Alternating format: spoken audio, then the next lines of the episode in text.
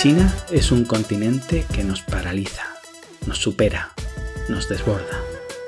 Es un lugar donde caben uno de cada cinco humanos sobre la faz de la Tierra. Un territorio que comprende algunos milenios de la historia más formidable de la humanidad. Y además de historia, está repleto de historias. De historias y leyendas. De leyendas y conspiraciones. De conspiraciones y miedos y con esos miedos nos da para horas y horas de conversaciones antagónicas donde podemos acusar a China prácticamente de todo, incluso de pecados opuestos, de un frío intenso y un calor insufrible, de subdesarrollo y de haber perdido sus raíces por tanta modernidad, podemos hablar del triunfo del comunismo y también del capitalismo más salvaje, todo en la misma conversación. Hoy contamos con un invitado que comparte una visión muy interesante sobre China.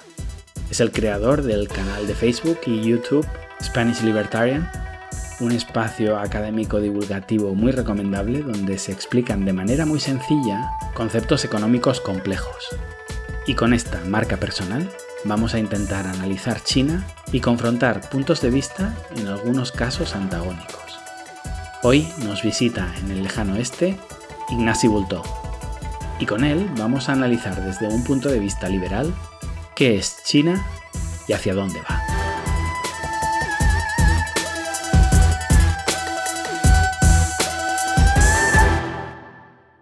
Ignasi, hablemos de Hong Kong. ¿Qué es lo que piensas tú de Hong Kong? ¿Cómo, ¿Cómo, ha llegado a ser uno de los países más ricos del planeta, teniendo el Estado sobre el PIB que tiene, liderando la mayoría de índices económicos, pero también sociales, de desarrollo humano. ¿Qué nos cuentas de Hong Kong? Bueno, a ver, eh, Adrián, antes que nada, gracias por, invitarme aquí a tu podcast. Dicho lo, cual, no soy un experto en el caso de Hong Kong y concretamente tampoco no sé cómo han llegado hasta lo que son. Lo que pasa es que está claro, por ejemplo, cuando ves la típica foto de lo que era Hong Kong hace 20, 30, 40 años, que era prácticamente, no sé, un páramo, no había nada, y ahora pues ves que es cuna del desarrollo, de la innovación y del progreso. Supongo que es un poco la receta, entre comillas, la receta de la libertad y la receta de la espontaneidad, que me gusta más a mí aún. Es decir, cuando pones una institucionalidad mínimamente seria, cuando atraes capital, cuando atraes innovación, cuando atraes emprendedores, cuando pones los incentivos correctos, voilà, pues parece que esta fórmula mágica funciona.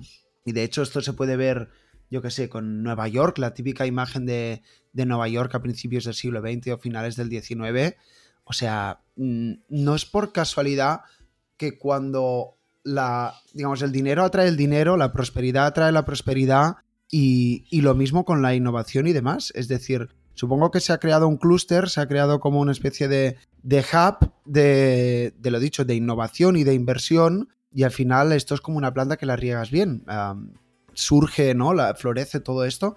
Y, y, vaya, no es casualidad. Ahora, respondiendo literalmente a tu pregunta de cómo ha llegado a lo que ha llegado Hong Kong, la verdad es que no lo sé. Supongo que es una mezcla de factores entre los que de alguna manera u otra las ideas de la libertad, las ideas del mercado abierto, de la economía libre, pues han jugado su papel y también la institucionalidad y la política, pues no sé, algunos países como España o, nuestra ciudad eh, de Barcelona, pues yo creo que deberíamos o deberían aprender de que cuando dejas que, el, el, maravilloso orden espontáneo pues un poco vaya ordenando las cosas según la, las valoraciones de, los agentes, de los empresarios, de los consumidores y demás, pues no es casualidad que, no sé, se ve el típico, ah, la típica foto ¿no? de, Hong Kong con todos los rascacielos y demás. la verdad es que me parece fascinante, pero siento si no puedes responder concretamente tu pregunta. Entiendo que, como te decía antes, es algo multifactorial, no es algo de una persona que, que lo haya montado todo sin más. Y vale, hablemos de China, vamos a materia, porque digamos, eh, a mí me gusta mucho esta frase de, que el liberalismo no se trocea, no nos vale solo el liberalismo en lo económico, sino queremos ser eh, liberales eh, en todo tipo de, facetas de nuestra vida. Y pese a que China suele verse como la contracara de Hong Kong, en realidad, como mínimo durante este siglo, y es mi experiencia personal, ha sido uno de los países con más libertad empresarial, ni siquiera libertad económica, podríamos decir, que no la hay, pero sí libertad empresarial. Y bueno, te comentaba antes de la entrevista que, bueno, pese a tener un, un, business, un doing business bajo, nadie seguía los procesos habilitados, es decir, no es que, no sé si está en el puesto 80 o 60 del mundo, pero al final para mí está en el top 3 porque podías abrir una empresa. Eh, abrir una empresa básicamente en China era comprarte un ordenador y empezar a trabajar, ¿no? Era muy fácil eh, emprender, eh, nadie te perseguía, entonces, de hecho, se acusaba en todo caso a China de capitalismo salvaje. Eh, de, esclavismo porque de repente pues un empresario tenía 2.000 chinos trabajando en unas condiciones infrahumanas, etc. Pero con ese sistema, 40 años después, tenemos a 800 millones de personas que han salido de la miseria más absoluta.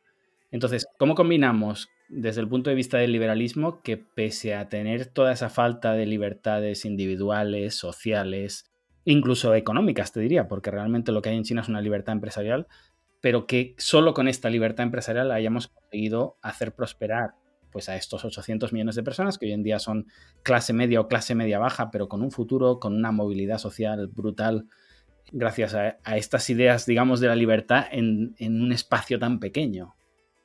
Desde mi ignorancia, igualmente yo pienso y reflexiono, ¿no? Porque, porque escuchas a gente y, te, te, te, tocan un poco la neuronita, ¿no? Y dices, a ver qué pasa por aquí.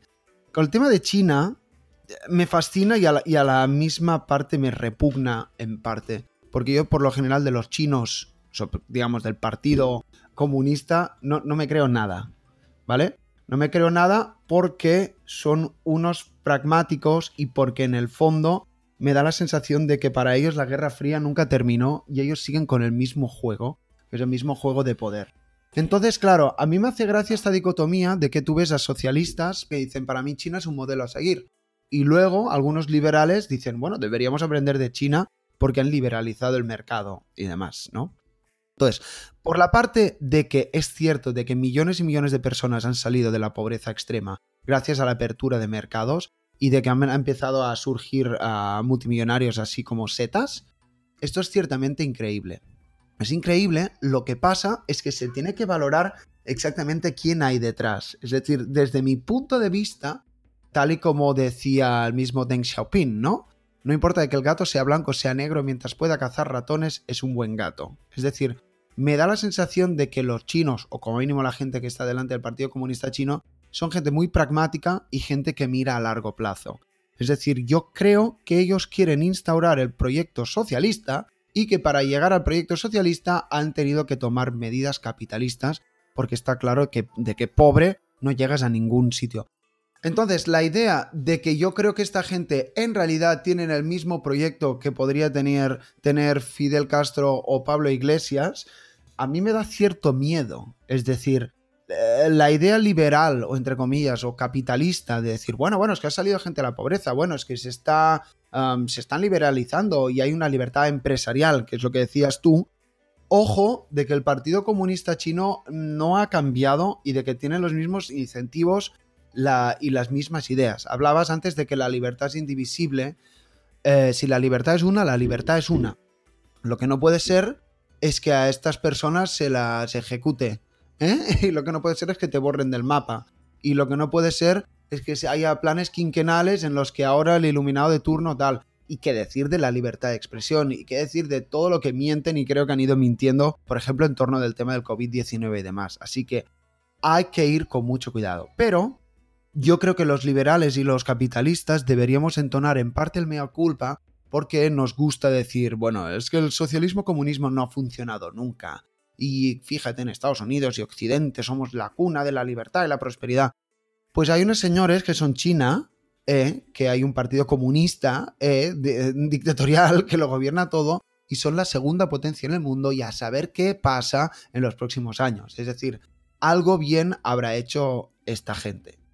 Lo que pasa es que este algo bien lo pongo entrecomillado porque, como te decía, desde mi punto de vista, son personas muy, muy, muy pragmáticas para lo bueno y para lo malo. Entonces, yo desconfío muchísimo de los intereses de, las personas que están adelante del Partido Comunista y a pesar de que es una buena noticia, y ciertamente es una buena noticia de que haya apertura de mercados y demás, me da a mí que la agenda que tenían en la Guerra Fría y la agenda de llegar al socialismo utópico sigue estando sobre la mesa, lo que pasa es que lo camuflan de alguna manera u otra. Así que desde mi punto de vista, el modelo chino no es un modelo a seguir.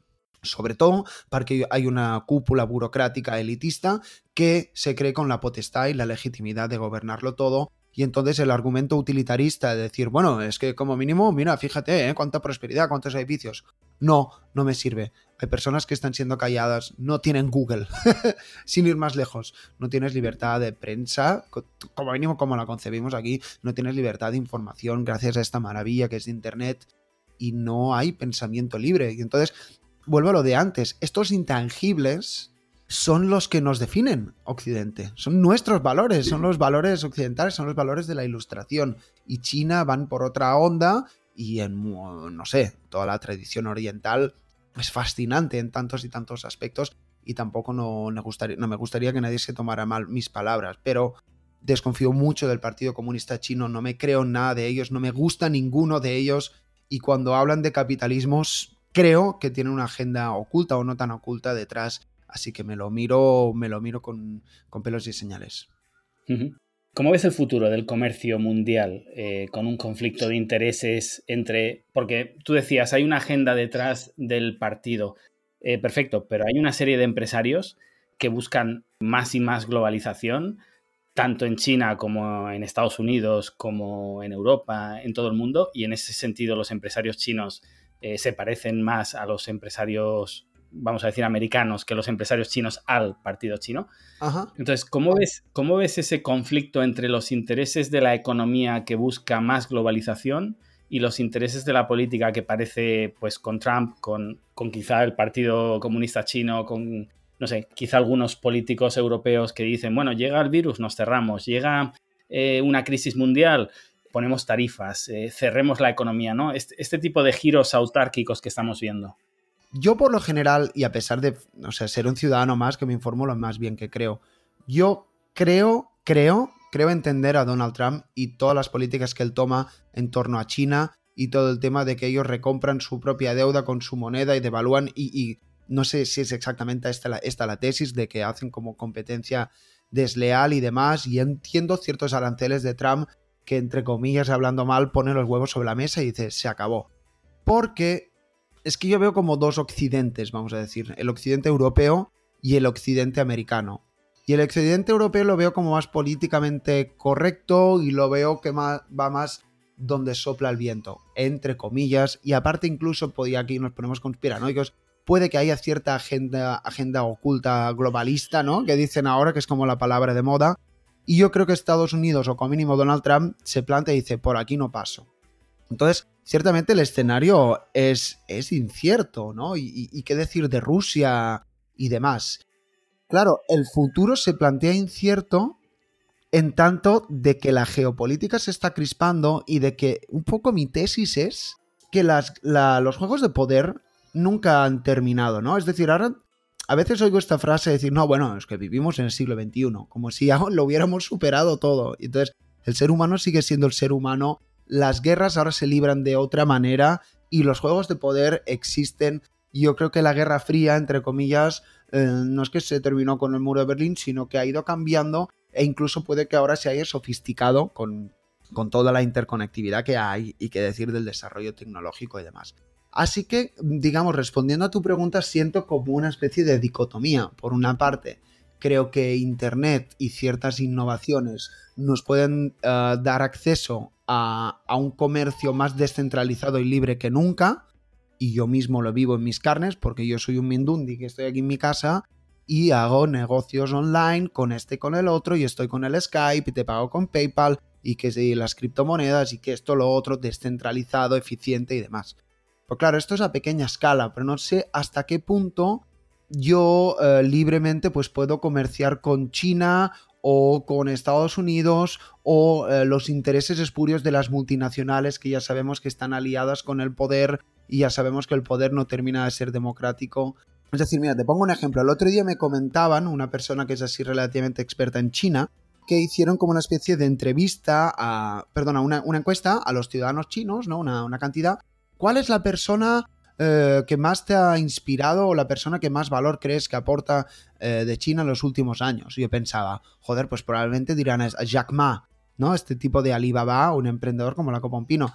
Y la gente decía Xi Jinping. O sea, yo creo que es que los chinos es que son muy particulares y hay una especie de lavado de cerebro o hay una especie de que ellos no creen. O sea, es decir, la concepción occidental que tenemos del individuo, yo creo que los chinos no la tienen. Para el chino medio, no, sé si es algo cultural o no sé si es algo de los últimos sencillamente 100 años, ¿no?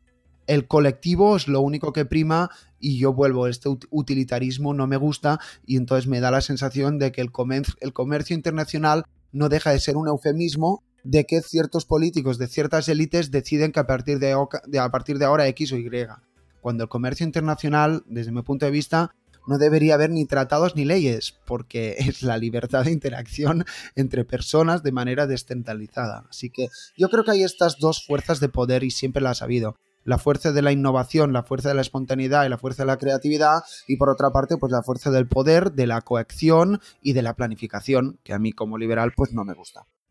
Vale, entonces, eh, te podría contraargumentar algunas cosas que dices, pero, pero vamos, la entrevista es. Como quieras. no, no, no, no, no, quiero entrar en un debate porque me gusta que se vea, que, que, se entienda tu punto de vista y, vamos, me parece muy, muy lógico y además muy defendible. Ok. Em, pero desde el punto de vista liberal, entonces llegamos a un punto donde decimos, vale, no queremos centralización, ni siquiera para Internet.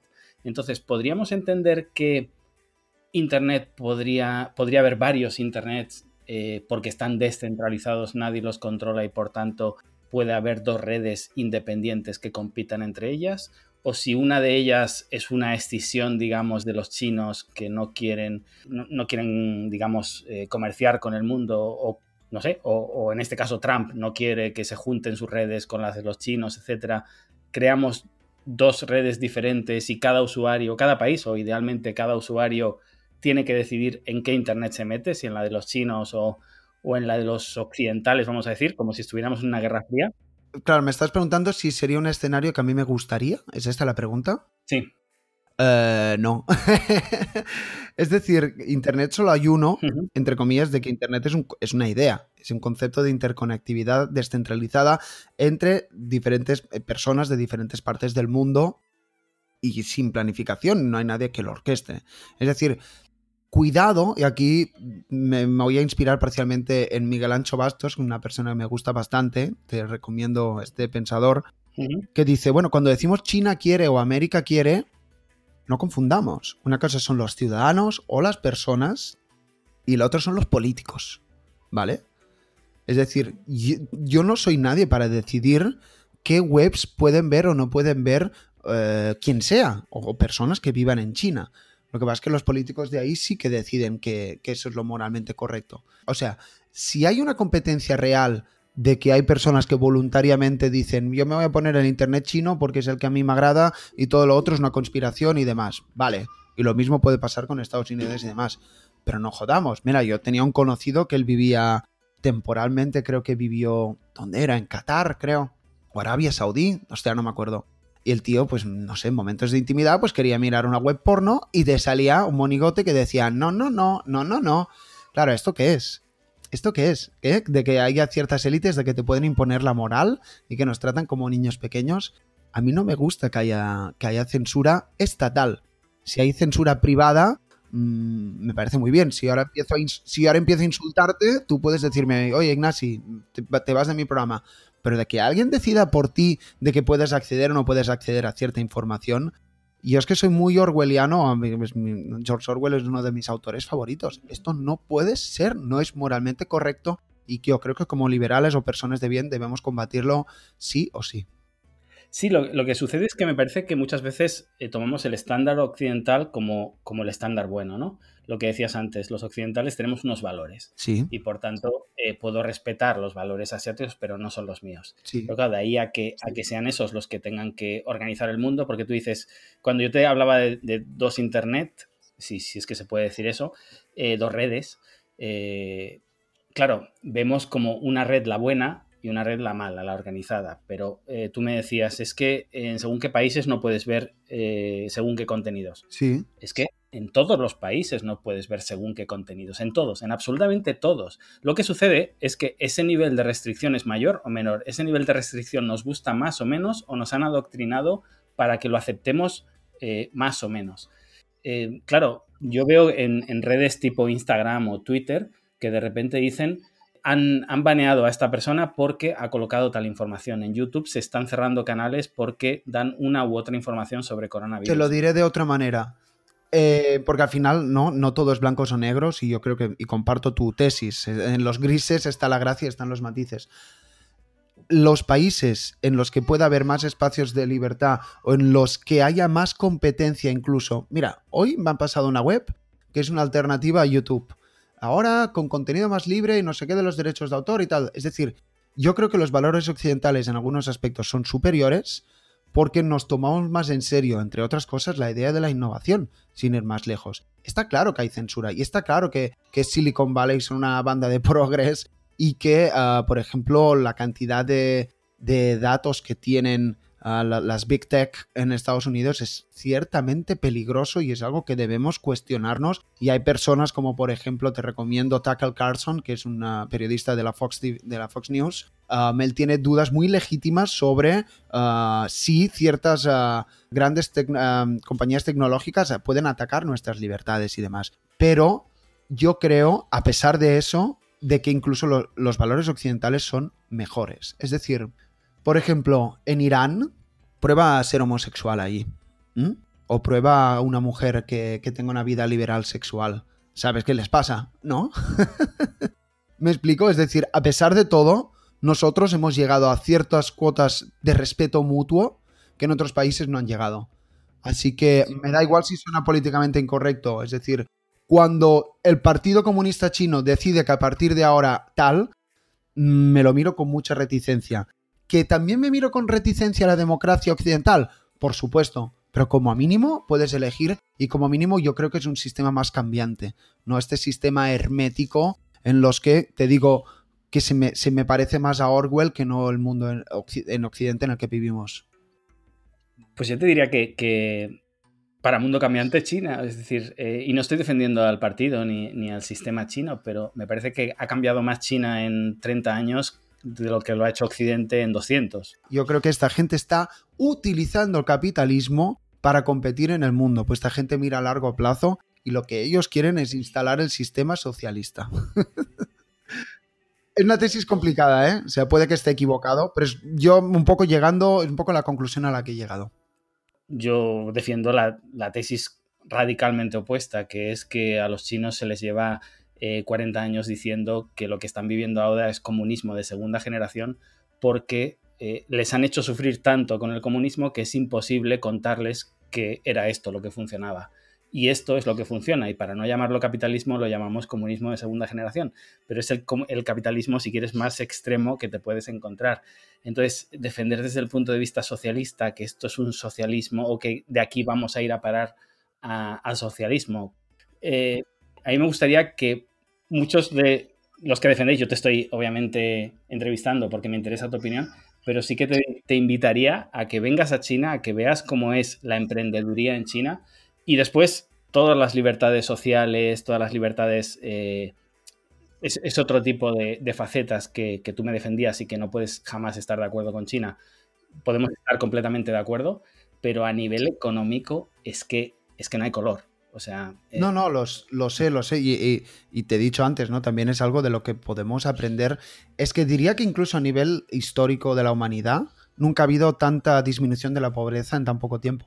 O sea, a nivel de experimento ha sido brutal. Sí, sí, pero no quiero ser consecuencialista, sino procedimentalista. Es decir, incluso eh, si solo nos vamos al procedimiento, sin contar esos 800 millones de, de personas que salen de la pobreza, los mecanismos que se han creado para que la tecnología china hoy en día esté no, voy a decir infinitamente, pero bastante, bastante más avanzada que la tecnología americana, europea, en, prácticamente todo lo que nos podemos imaginar, pese a que seguimos pensando que Silicon Valley es, es el centro del mundo, que con este eurocentrismo que nos caracteriza, que, estamos por encima de ellos, todo esto se ha creado con valores capitalistas, es decir, hay cero comunismo, eh, eh, como decías tú en Alibaba, cero. De hecho, eh, bueno, tengo un podcast previsto que, te lo pasaré cuando, cuando lo saque comparando Alibaba con Amazon y precisamente Alibaba defiende unas ideas infinitamente más capitalistas que Amazon en muchos conceptos.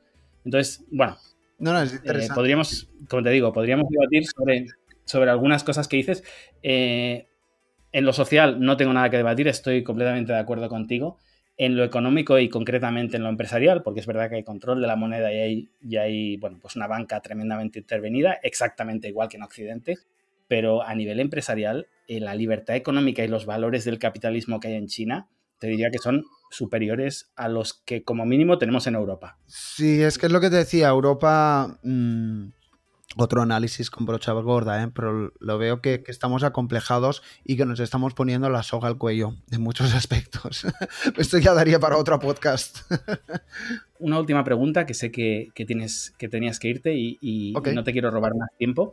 Eh, desde el punto de vista de, de la planificación estatal, eh, tanto china como, como, occidental, sí que llevo tiempo defendiendo una tesis que es que, que China nos sirve un poquito de, de, modo de entrada a unas medidas que serían inaplicables si no las hubiera aplicado China en su día. Por ejemplo, mira, me, me voy a un tema que, del que no se ha hablado prácticamente, mm. que es eh, cuando, cuando en China estaba la, la ley del hijo único, es algo muy invasivo con respecto a la privacidad de las personas, al individualismo, a la libertad de las personas, porque te están limitando tu capacidad de reproducirte. O sea, algo tan, tan, tan brutal como eso, en una sociedad la China que es tremendamente familiar y que ha creado una serie de disfuncionalidades terribles en la sociedad china, porque eh, la organización familiar eh, dependía mucho de, de, ese sistema piramidal que se corta radicalmente con el hijo único, ¿no? Uh -huh. eh, pero tomaron, vamos a decir, desde, desde arriba, top-down, una decisión que afectó a toda la sociedad china. Esto se ha criticado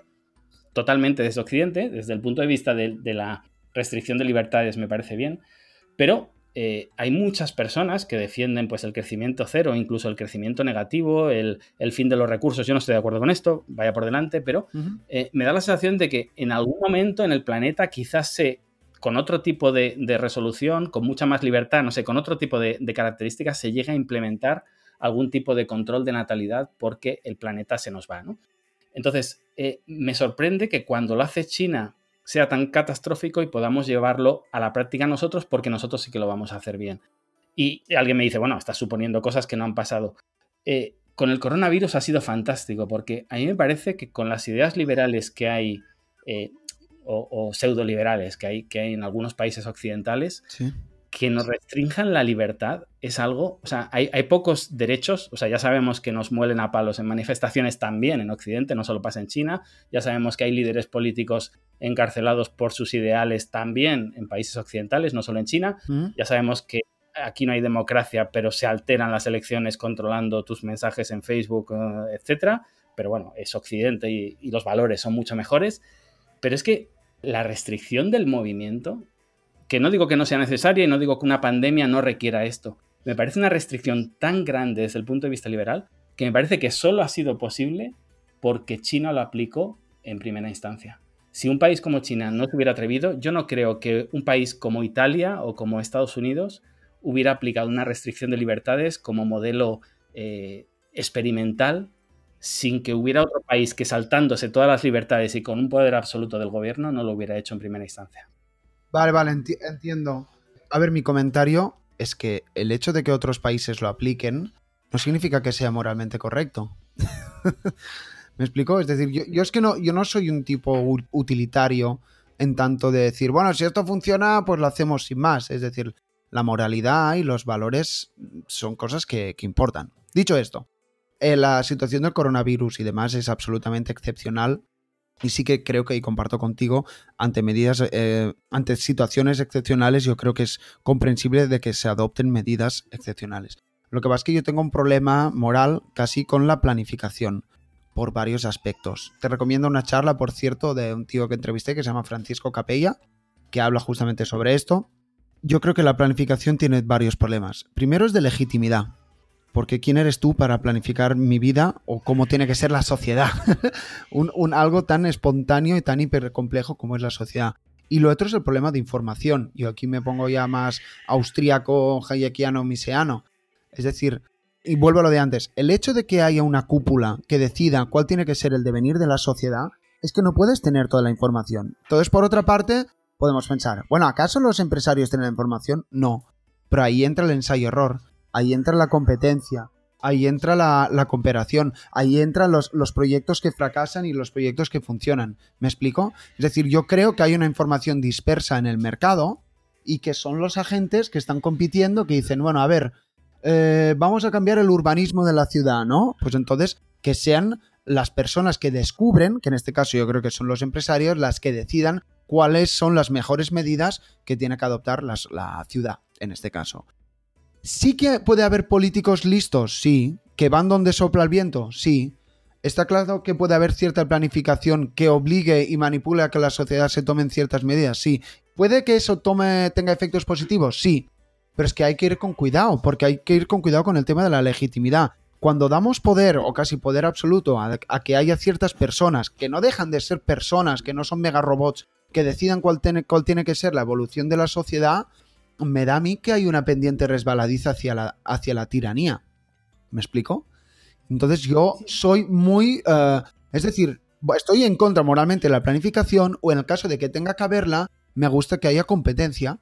Es decir, que haya estados, en este caso, pues que decidan tomar ciertas medidas y tú tengas la libertad de asociarte o desasociarte según esté alineado con tus valores. Pero me da a mí, y siento si soy insistente, que el partido único chino pues no va en esa dirección.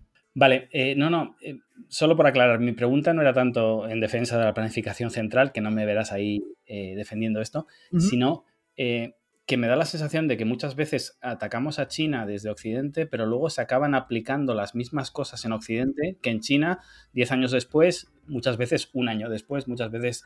Claro, bueno, claro, ahí entra el, tema de la propaganda y la geopolítica. Estoy de acuerdo. O sea, eh, hay, un relato, ¿no? Y, que cada, cada, país o cada cultura pues tiene que ganar los corazones de los ciudadanos y, eso es verdad. Es decir, si, si, si es lo que te decía antes de la Guerra Fría, y es que yo tengo la teoría de que la Guerra Fría nunca terminó. Lo que pasa es que se ha sofisticado. pero, pero sí, sí, puede haber cierta connivencia o hacia Occidente o que no le pasamos ni una a ciertas medidas chinas, y es verdad. Es decir, China, oh, fíjate, porque ahí todo está monitorizado en las cámaras, no sé qué, y es. Mm, ¿Has paseado por Londres últimamente? ahí pasa lo mismo. Tienes razón. Exactamente. Eh, Ignacio, vamos a dejarlo aquí y bueno, eh, los invitados al lejano oeste eh, siempre les pedimos que nos traigan un, proverbio oriental y, me has dicho que habías preparado uno, así que con, tu, con ese proverbio vamos a despedir el programa de hoy. Si no te importa, te voy a decir un par o tres. Hace tres o cuatro años me empecé a interesar, no me digas por qué, por Sun Tzu y su maravilloso El arte de la guerra. También gracias a, a un autor americano que se llama Robert Greene, a los que os recomiendo y creo que entender la psicología y lo que hay detrás del poder es muy interesante. Lo puedes aplicar en tu vida y te diré un par de frases. Hay una por aquí que pone appear weak when you're strong and strong when you're weak. aparece, aparece débil cuando eres fuerte, aparece fuerte cuando estás débil. También dice otra que dice, si conoces a tu enemigo y te conoces a, tu, a ti mismo, no tienes que tener miedo por el resultado de 100 batallas. Y la última dice, el supremo arte de la guerra es subyugar a tu enemigo sin luchar. Estas me encantan, o incluso, mírate, ahora sí que esta es la última. Cada batalla está ganada antes de que ésta se libere. Esto me parece espectacular. Lo que quiero decir con esto, y creo que es Sun Tzu, y hay mucho de la estrategia militar que podemos aplicar a nuestra vida, es que el uso de la psicología, el uso del conocimiento de la esencia humana, de conocerse a ti mismo y de conocer las necesidades de los otros, es muy importante para ser una persona de poder. Y cuando digo poder no me refiero a riquezas, sino de que, entre comillas, te, van a te vayan a ir bien las cosas en la vida y sobre todo saber lo que los otros necesitan y jugar un poco, un poco con eso, porque si sabes lo que los otros necesitan, siempre resultarás una persona interesante o, parafraseándole, pues una persona con poder. Y esto es algo que me interesa tanto en el mundo empresarial como en el conocimiento, como en la interacción entre personas y también te diría incluso en el desarrollo de, las ideas liberales que ah, todo el tema de la batalla de las ideas, y fíjate que no es casualidad que se diga la batalla de las ideas, porque es una batalla, creo que hay mucho que podemos aprender de la estrategia militar y concretamente de Sun Tzu. Y esta idea de la eficiencia, es decir, si yo consigo eh, meterte miedo en tu cabeza antes de que tengamos cierta batalla o cierta guerra, eh, estaré ganando sin tener que derramar sangre, sin tener que sudar y no sé, no me digas exactamente por qué, pero esto es algo que me interesa, te lo recomiendo a ti, te recomiendo a tu audiencia en que os intereséis mínimamente en esta disciplina. De los proverbios que nos has traído, eh, son todos espectaculares, pero me voy a quedar con el que dice, el supremo arte de la guerra es someter al enemigo sin luchar. Gracias y hasta pronto.